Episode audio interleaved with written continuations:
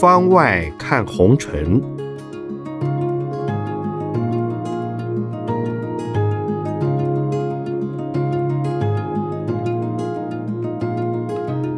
圣严法师著。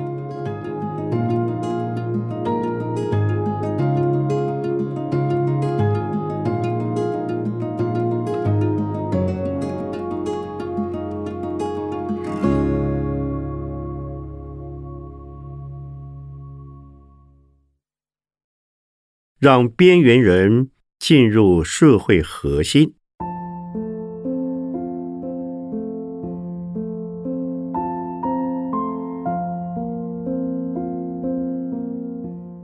有人问：新闻报道说，有个三岁孩子全身被刺青，据说刺青的痛感跟生产差不多，非常疼痛。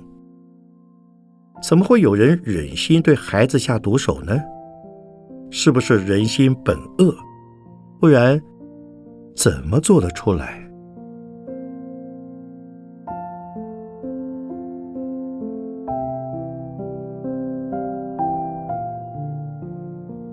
这个案件里的虐待行为让人非常震惊，应该是非常特殊的个案。但我想。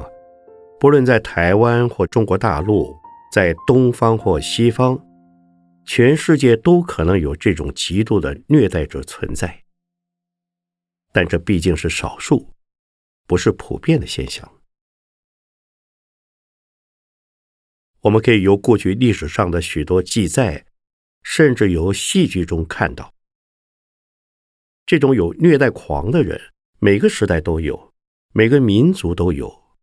但并不普遍，而是极少数的个案。这种人怎么产生的？心态怎么会这么狠毒？我不是变态心理学家，不懂这种人的变态心理怎么来的。但是我想，可能有几种原因：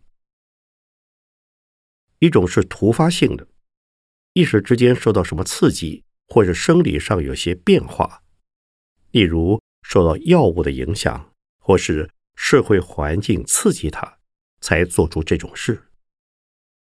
所以有些人平常看来好好的，却在盛怒或酒后一时冲动，做出丧心病狂的事来。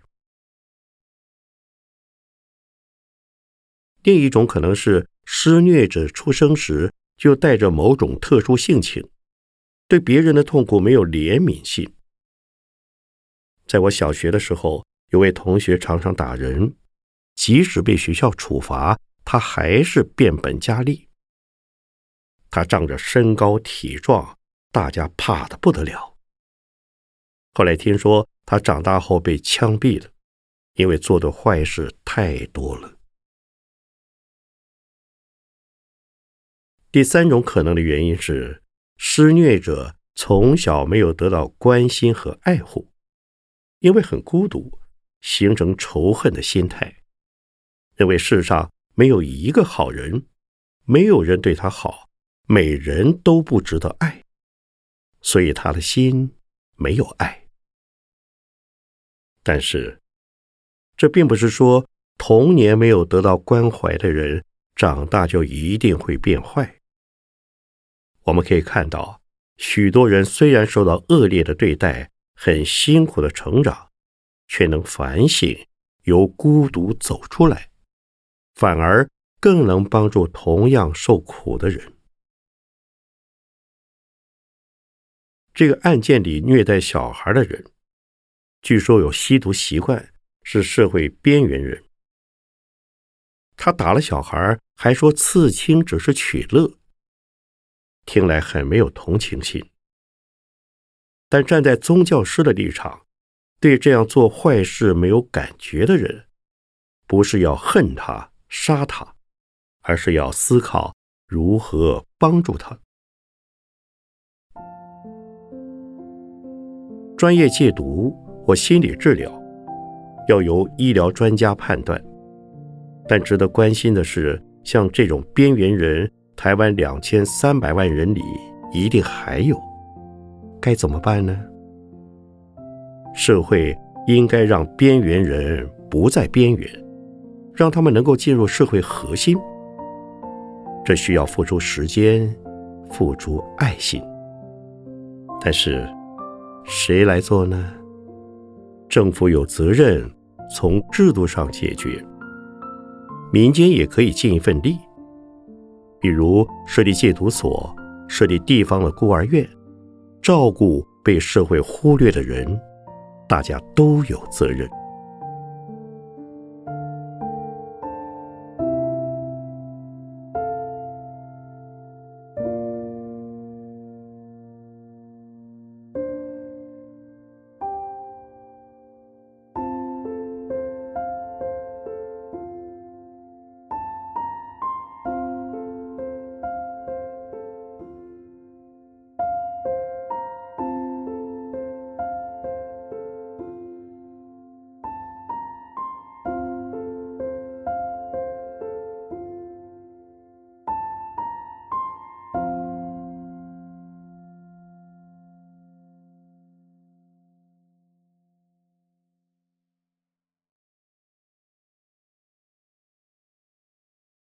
不必靠整形建立自信。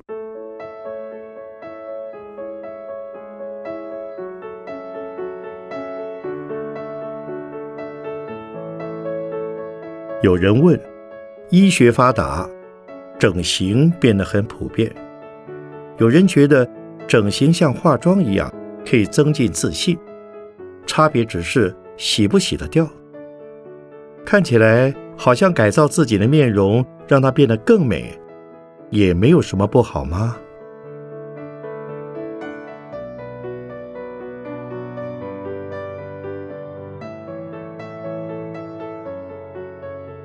大部分的人都希望自己变得更好看，所以借助化妆，甚至是整形手术来改变面容。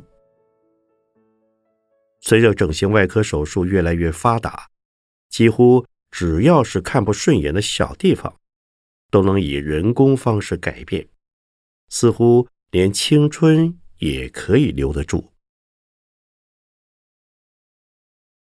现在不只是女人美容，男人也在美容，因为手术普遍到一个程度，大家也觉得没有什么大不了的。药品也普遍，很容易就能改头换面。一个最极端的例子是美国歌星迈克杰克森，他原本是黑人，几番整形手术下来，鼻子的形状从黑人特有的鼻型变成白人的尖鼻子，几乎变成另一个人了。台湾近年很流行整形，不只是年纪大了要留住青春，连年轻人。大学生都希望把自己的面孔整成模特儿或是歌星、电影明星的模样。有人还指定要整成某个韩国女明星的模样。整形这样流行好不好？对整形我没有特别意见，并不是对肉体动刀子做些改变就一定不好。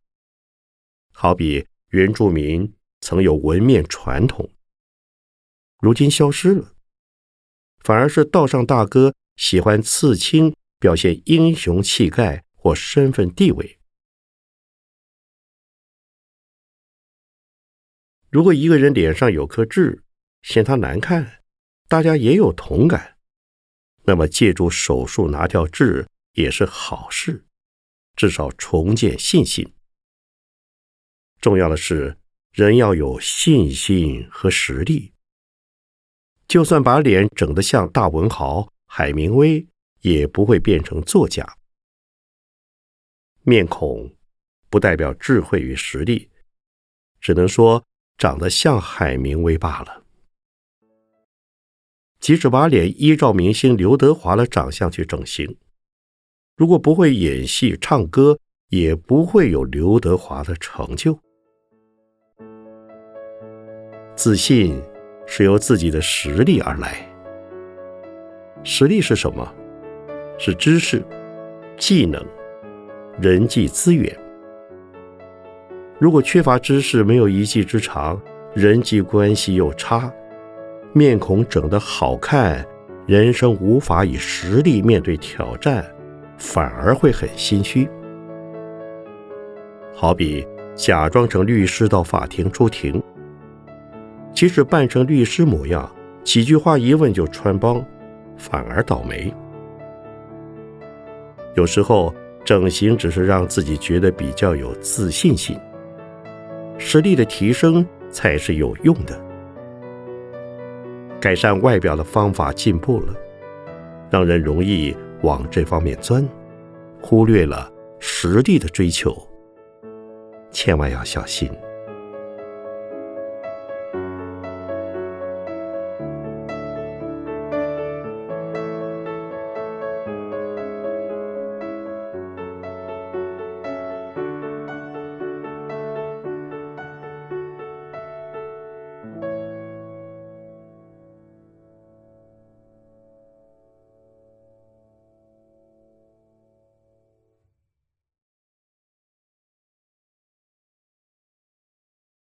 不弃养狗。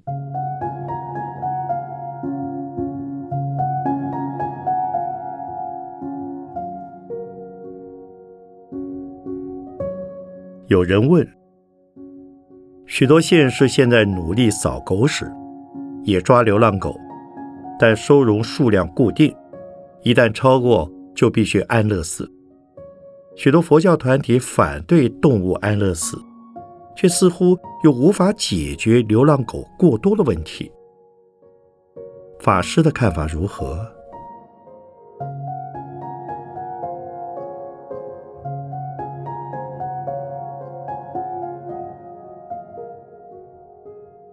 流浪狗到处乱跑，的确会影响环境卫生。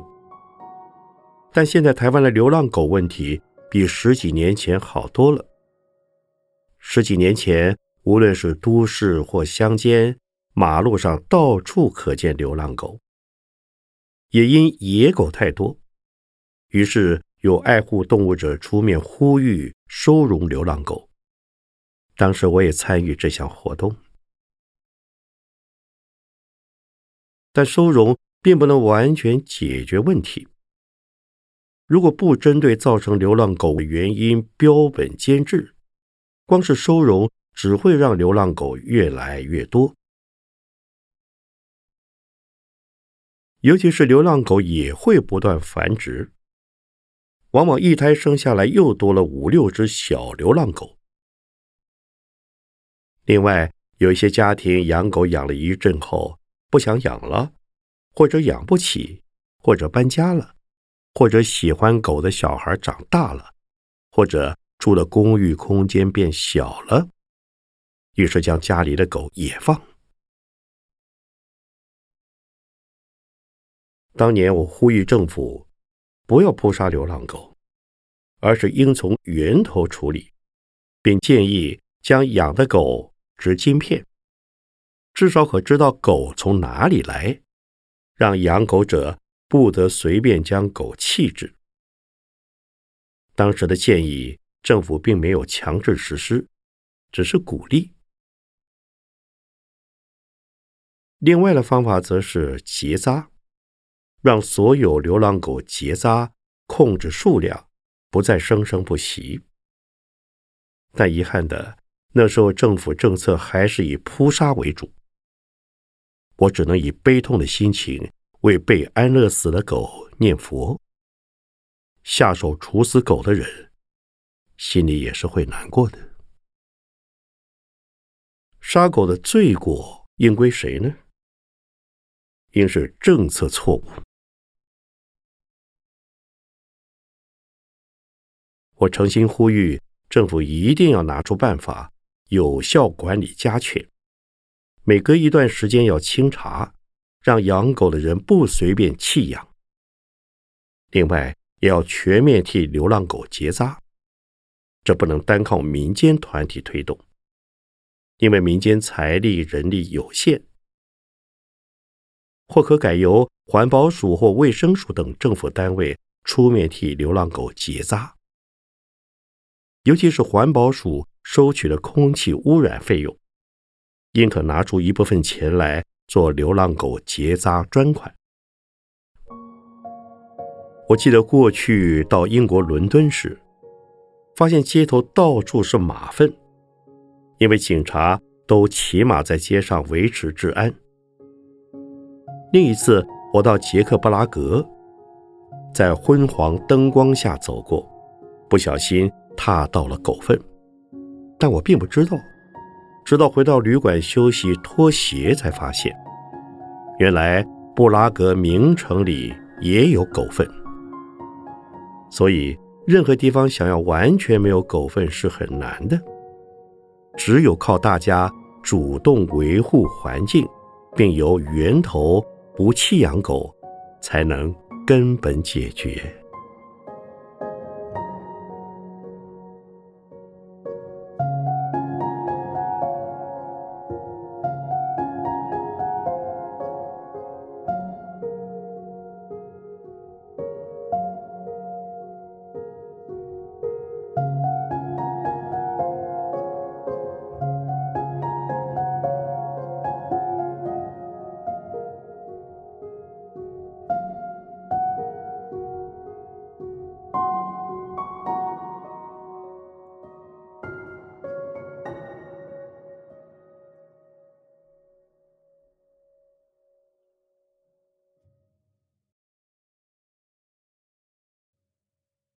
节庆不是玩乐天。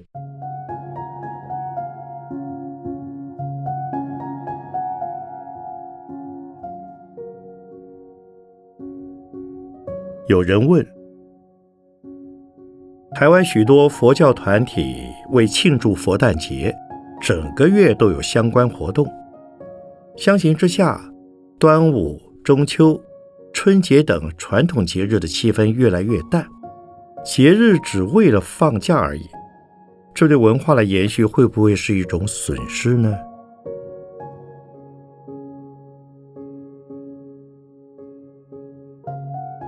我先讲一则故事。四十年前，我在闭关期间，正好遇到春节，写了封信给在日本留学的好朋友。我说春节到来，很关心你，希望在东京的你。也能过一个愉快的春节，但是朋友回信浇我一盆冷水。他说：“那是中国人的习俗，在日本没有春节。中国春节当天，我还在学校上课，根本没有过年的感觉。我过年闭关，还可听到年节气氛。”但在日本的朋友没有一点感觉。后来我发现，就连中国大陆的年节气氛也变得很淡了。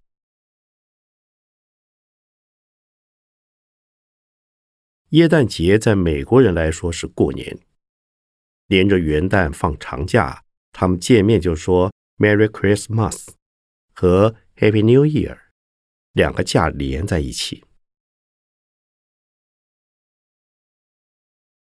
台湾现在的小孩还是喜欢过年，因为有红包拿，有好东西吃，有新衣穿。过去我在日本看到他们很认真对待传统节庆仪式，装扮都是依照老传统，变成文化展现，也是观光资源。回头来看台湾。对于节庆仪式，是否也保留传统呢？端午节吃粽子、赛龙舟；中秋节吃月饼、赏月。除了这些之外，就是烤肉。但早已忘了吃粽子是纪念屈原，吃月饼是汉人为对抗蒙古人的典故。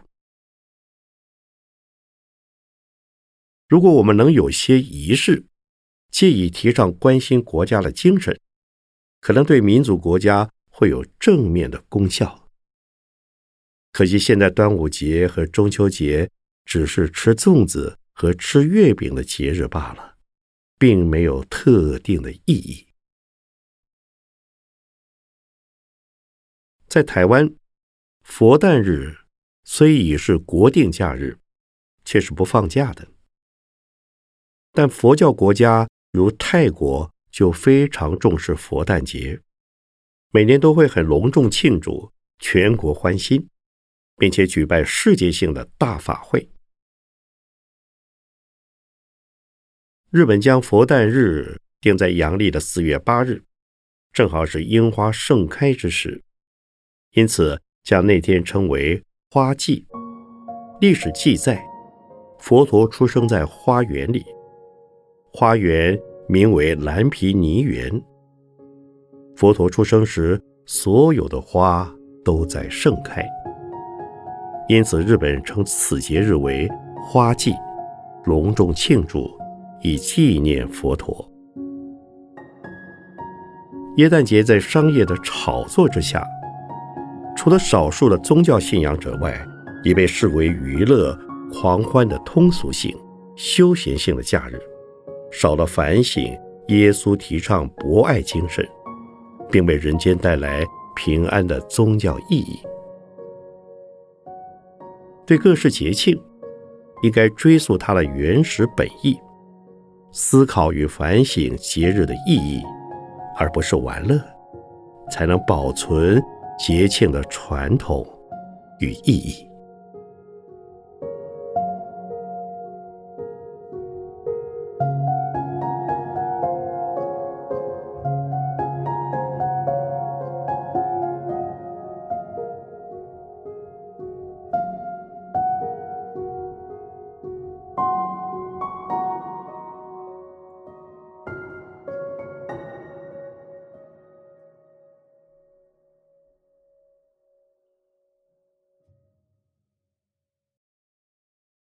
闰七月的鬼月禁忌，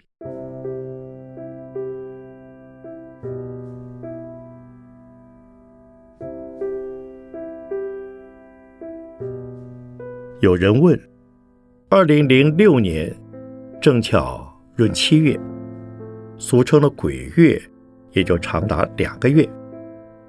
民间因鬼月而有的禁忌，比如不住院、不开刀。不结婚等，甚至有妇人拒绝住院，结果肠子坏死。佛教徒如何看农历七月或这些禁忌呢？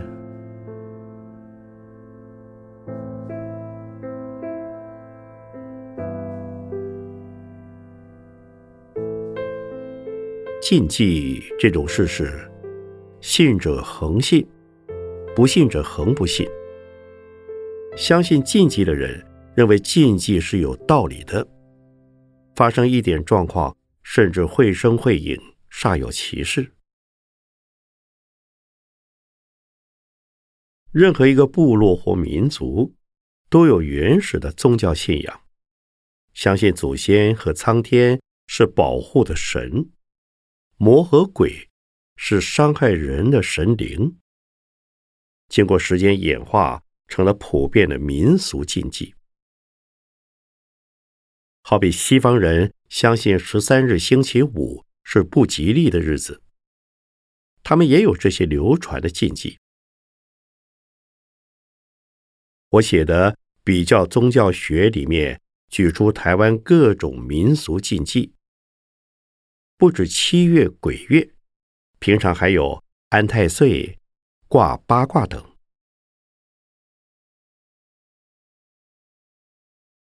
佛教徒并不相信民间禁忌。佛教强调因果法则，人世间不会突然跑出鬼或魔来捣蛋，也不相信因为某些家具摆错方向，在凶日做了某件事就不顺等。佛教徒是不相信这些的。不过，佛教徒也会入乡随俗。因为社会有这样的需求，法鼓山以诵经、拜忏、用佛法给众生开示，让众生心里从不平安变成和谐，从愤怒变成慈悲，让一切亡灵安宁。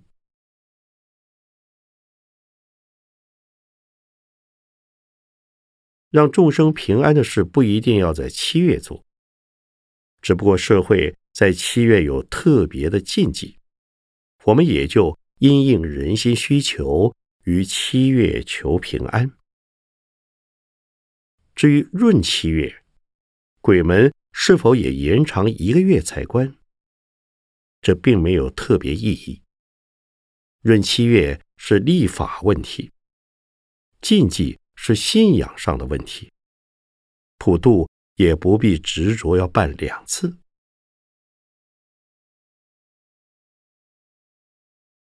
另外，不相信禁忌是不是一定会有问题呢？